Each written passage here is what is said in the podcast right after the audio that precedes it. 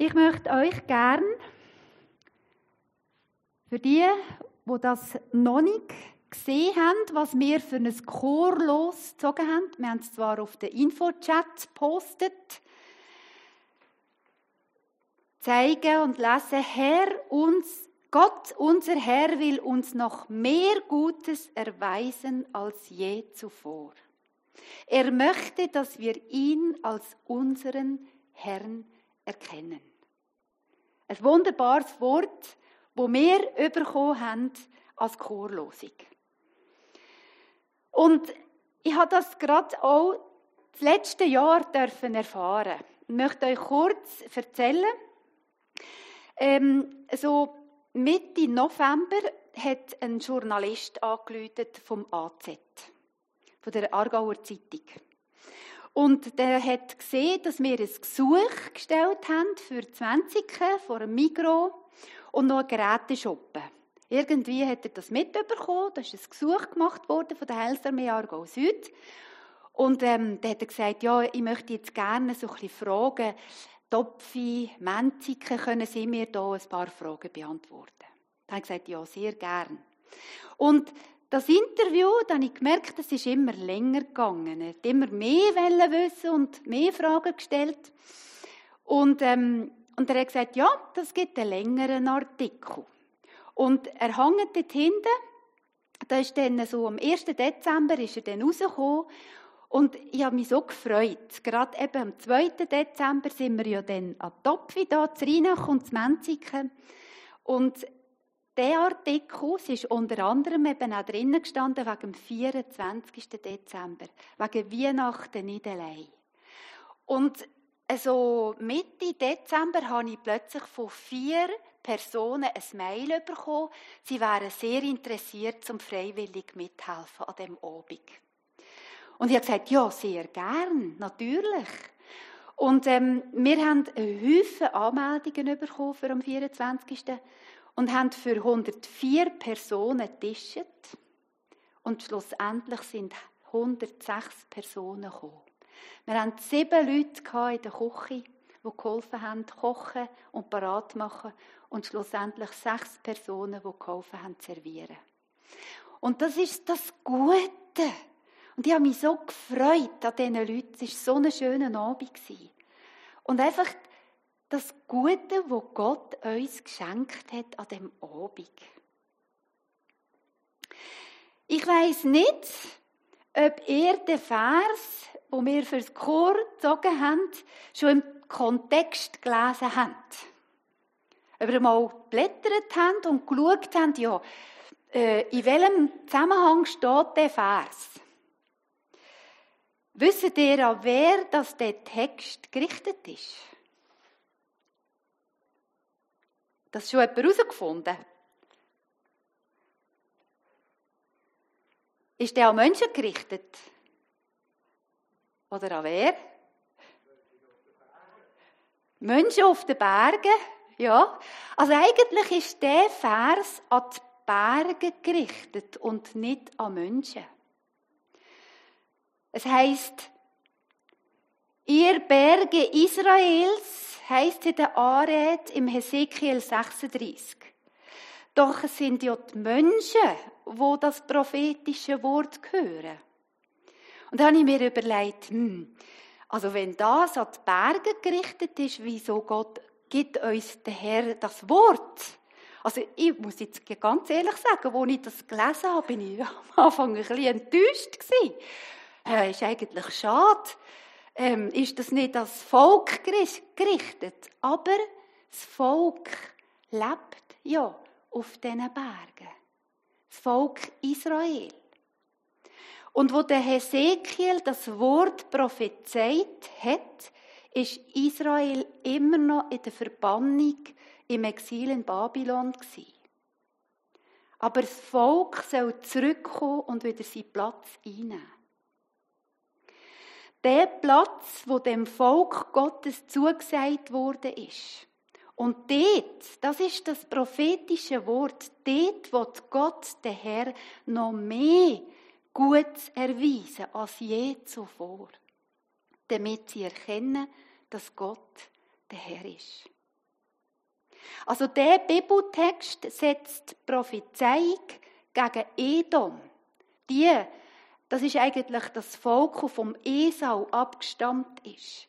Die, wo im Kapitel 35 eben das steht, weil der Feind über Israel gelästert hat. Das lesen wir im Kapitel 35, Vers 12. Wisst ihr, was Berge für ein Sinnbild sind in der Bibel? Was denkt ihr? Was bedeutet das in der Bibel, wenn von den Bergen geredet wird? Etwas, genau, etwas Beständiges. Etwas, wo Dauer hat. Weil ein Berg geht nicht einfach so zusammen, oder?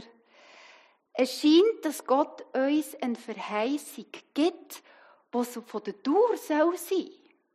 Und darum finden sie auch so schön, das Wort. Der Herr denkt eben in anderen Zeiträumen als wir Menschen. Und Gottes Pläne, die gehen weit über unsere Pläne raus. Und darum werden Berge angesprochen. Berge sind in der Bibel ein Beispiel für Beständigkeit und eine lange Zeit. Und ich habe hier ein Foto gefunden. Mögt ihr euch noch erinnern, vor bald sechs Jahren haben wir ja eine Predigtreihe über Josua und das Land einnehmen. Und dann sind wir nach dem Gottesdienst auf das Land. Also es grenzt ganz nah zum Blöchliger, zu der Garage. Und haben das Gebäude, wo das Land, wo jetzt das Gebäude drauf steht, eingenommen und Gott geweiht. Und dann merken wir, das ist schon eine recht lange Zeit her, wie die Zeit doch vergeht. Gell? Ich musste schmunzeln, als ich das Foto gesehen habe. ist doch schon wirklich eine Weile her. Eine Weile her. Die, die, die, die Kinder sind gewachsen. He? wow. Und viel hat da schon entstehen. Nicht alles ist so gekommen, wie wir das eigentlich geplant oder uns vorgestellt haben. Aber Gott hat auch viel Neues geschenkt.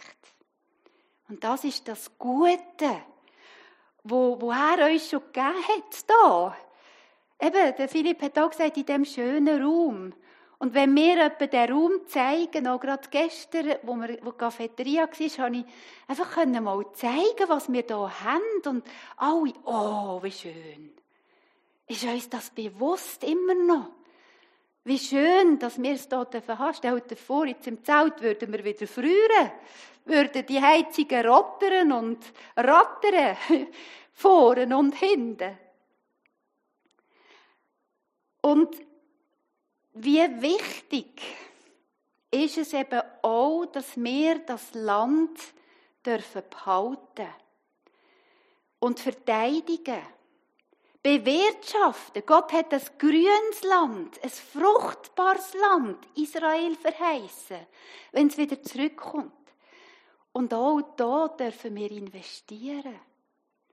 So kann der Herr wirken und Frucht schenken. Und wir möchten jetzt noch miteinander einen Text aus dem Hesekiel 36, 6 und 7 lesen. Und ich glaube, das ist eben auch wichtig, dass wir das wissen was vor dran steht im Kontext. Dort steht, darum weissage über das Land Israels und sprich zu den Bergen und Hügeln, zu den Bächen und Tälern. So spricht Elohim. Siehe, ich rede in meinem Eifer und Grimm.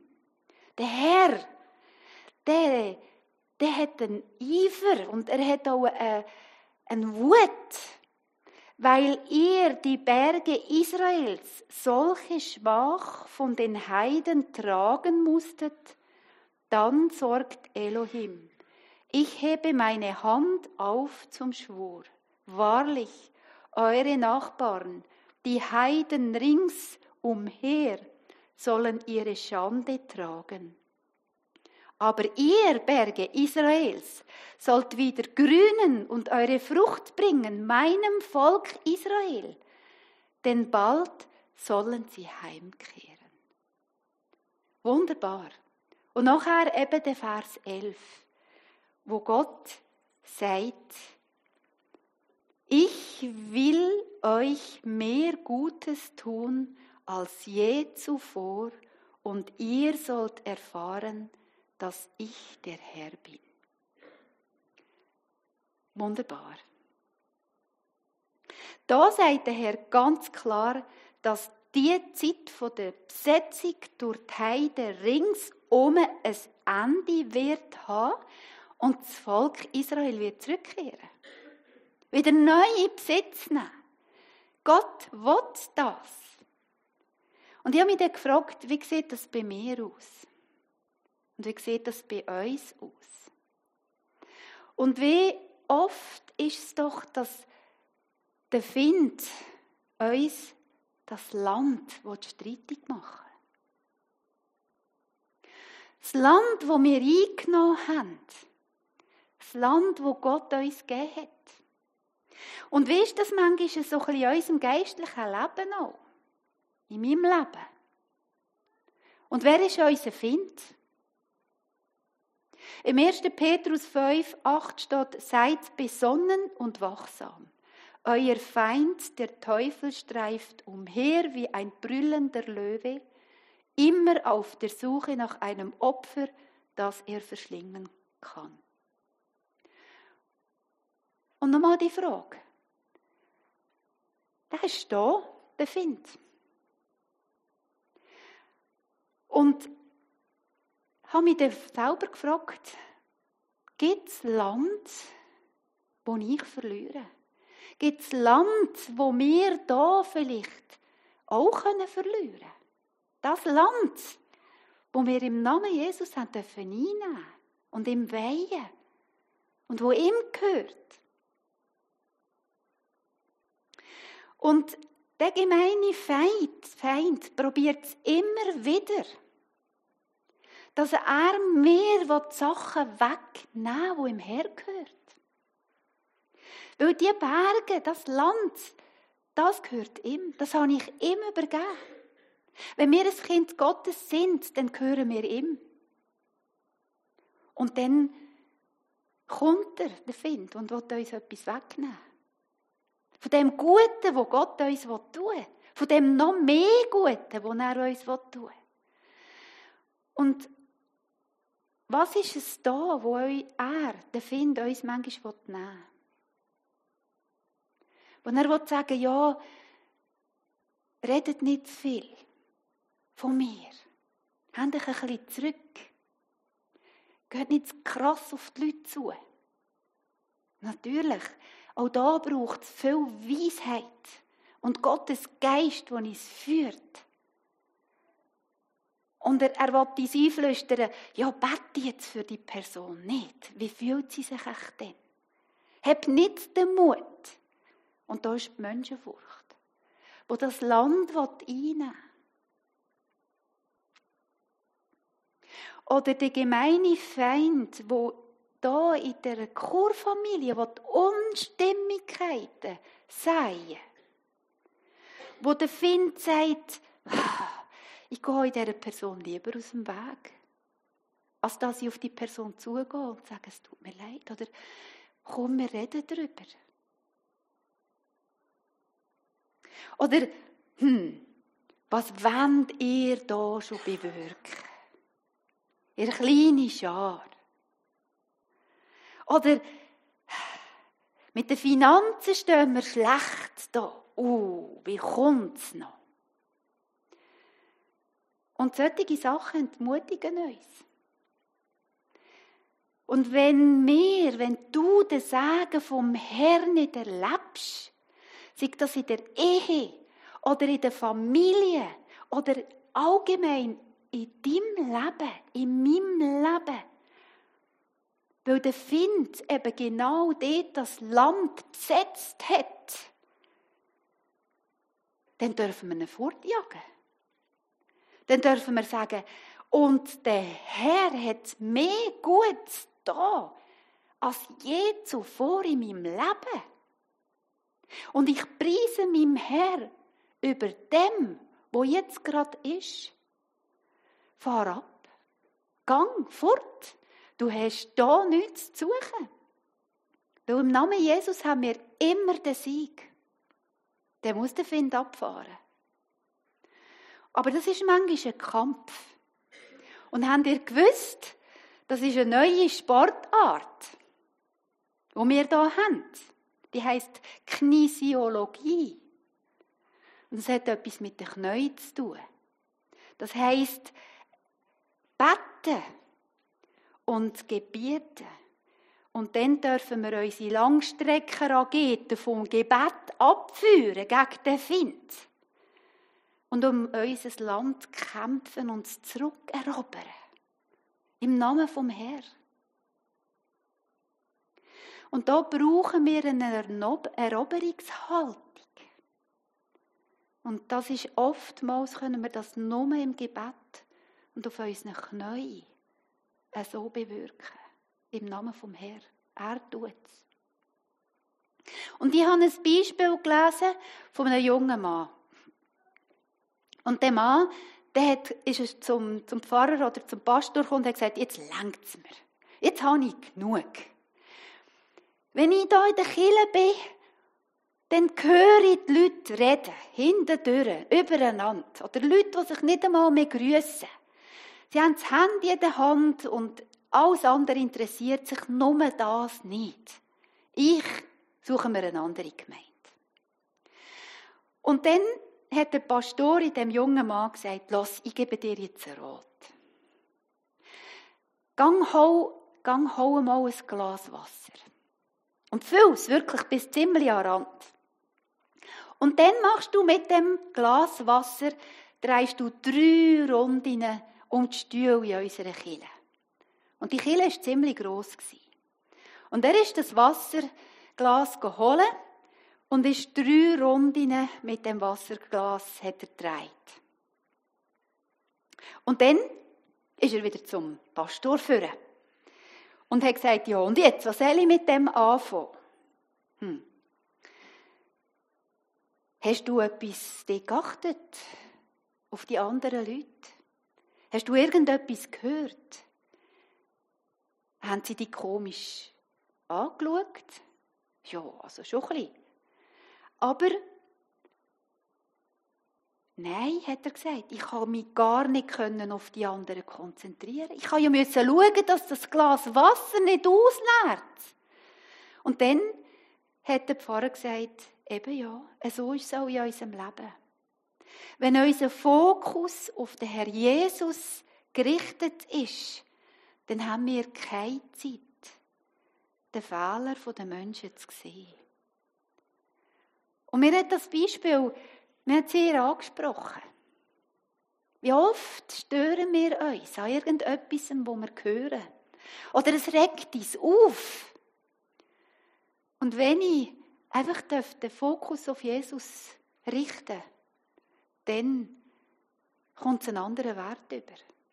Natürlich gibt es Sachen, die wir ansprechen und in Ordnung bringen. Untereinander, das ist ganz wichtig. Da kann man auch nicht immer nur drüber schauen. Und dann die Wort noch mehr Gutes als je zuvor. Was bedeutet denn das noch mehr?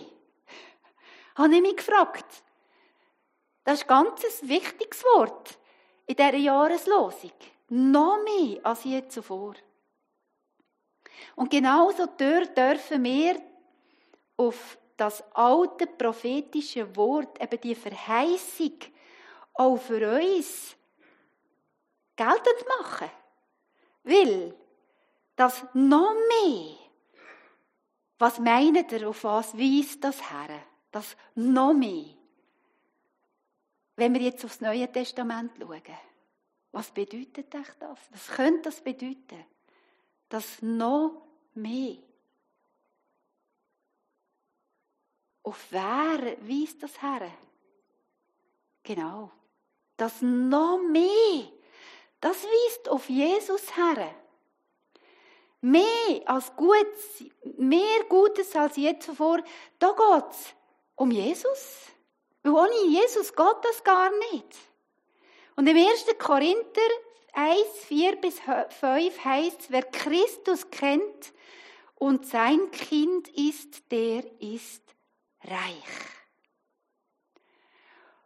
Und ich habe da etwas probiert aufzuzeichnen.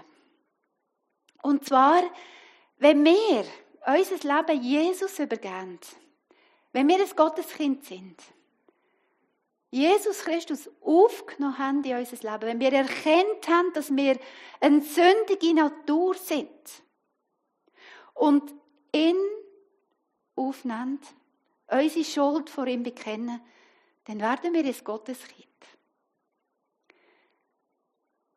Und das ist unser geistliches Leben, oder?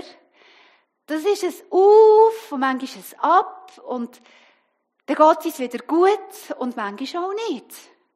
Und da kommen manchmal auch gesundheitliche Gebrechen dazu.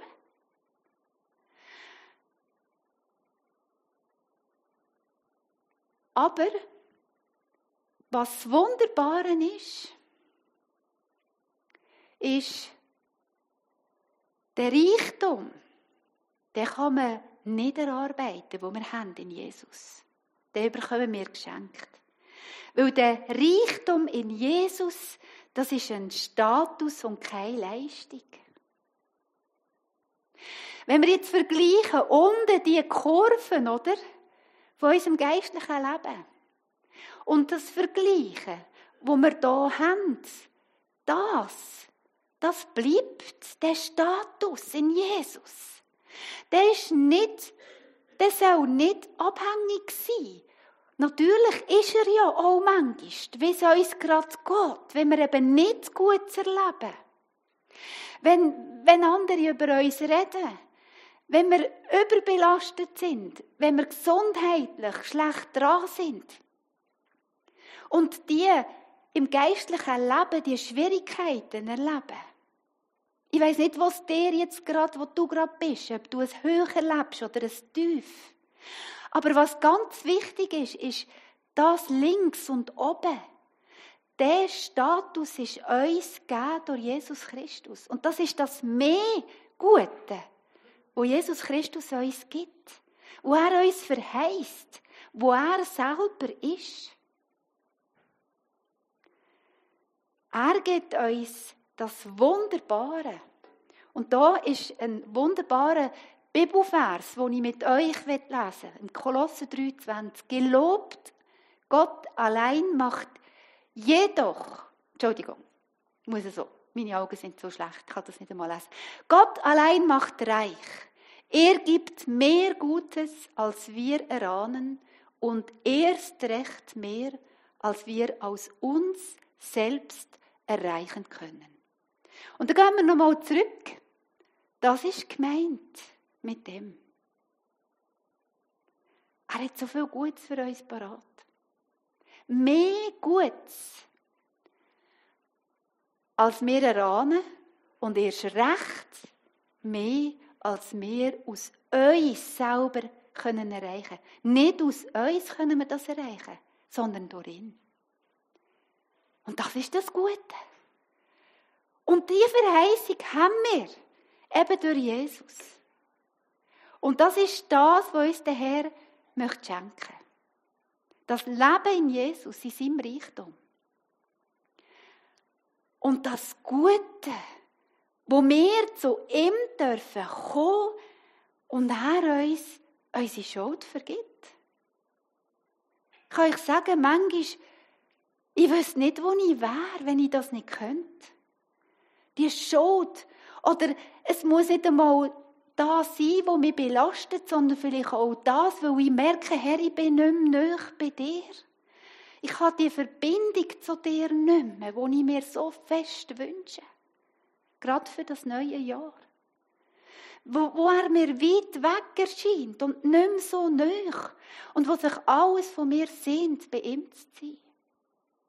Und was verheißt er? In mir und in euch. Ich bin alltag bei euch Er verheißt, dass er Wunder tut. Er verheißt, dass er uns ein ewiges Leben schenkt. Wunderbare Verheißungen. Er verheißt uns, dass wir können staunen und wegschauen auf die Wellenlinie, sondern auf ihn. Das ist das Gute. Schauen wir weg, was nicht gut ist in unserem Leben. Und schauen auf das noch mehr Gute, das er für uns parat hat, in dem Jahr 2024. Vergessen wir das nicht. Ich hänge das hinten wieder auf und denken wir dran. Er kann Sünde und Schuld vergeben. Wer kann das sonst? Niemand anders als Jesus. Und auch wenn viel Missstände da in unserer Gemeinde gibt, wenn nicht alles perfekt ist, und so die Predigt, unsere Gemeinde ist eine ewige Baustelle, dann ist es wichtig, dass wir auf ihn schauen. Er, der Status, wo gut verspricht. Und dann dürfen wir immer wieder neu erkennen. Und eben, dass wir ihn dann preisen können. So, wie steht. Und ihr sollt erfahren, dass ich der Herr bin. Und dann dürfen wir das erfahren. Im 2024. Ich möchte noch beten. Herr Jesus, ich danke dir von ganzem Herzen für das Wort, das du uns hier gegeben hast. Und ja, wir möchten das erfahren, Jesus. Weil du noch viel mehr Gutes für uns parat hast, als dass wir uns je können erahnen Was ist das für eine Verheißung? Und lass uns im Glauben wandeln. Lass uns die Linie, Linie sehen, den Status, wo wir haben in dir. Und nicht auf unsere Vergänglichkeit. Nicht auf unsere Schwierigkeit. Sondern lass uns auf dich schauen, Herr. Und ich danke dir für das Gute, was du für uns parat hast. Wir wollen das in Anspruch nehmen. Wir sagen Ja dazu, weil wir Ja zu dir sagen, Jesus. Und danke, Herr, für deine Treue und für deine Liebe. Und danke, dass du uns auch vergisst, wo wir gefällt haben, Herr. Dein Kreuz ist da. Wir können zu dir kommen, du vergisst. Und für das möchte ich dir auch danken, von ganzem Herzen. Amen. Und wir möchten jetzt einen Worship-Moment haben und wir möchten jubeln vor dem Herrn, weil wir haben das Haus vom Lob und ich finde, das passt so gut, jetzt gerade das Lied. Aber wenn ihr auch merkt, hey, ich habe in der letzten Zeit einfach zu fest auf die Wellenlinie, auf die Wellen von meinem Leben, wie der Petrus geschaut, der untergegangen ist und eben nicht auf Jesus. Dort hinten ist das Kreuz. Sucht doch Jesus. Sucht doch vielleicht jemanden, der für euch beten kann. Und legt es her. Es gibt keinen besseren Moment als im Anfangsjahr, wo man das einfach festmachen kann vor dem Herrn. Und habt Mut. Und danke für das Lied, das wir jetzt einfach möchten ihm zur Ehre singen.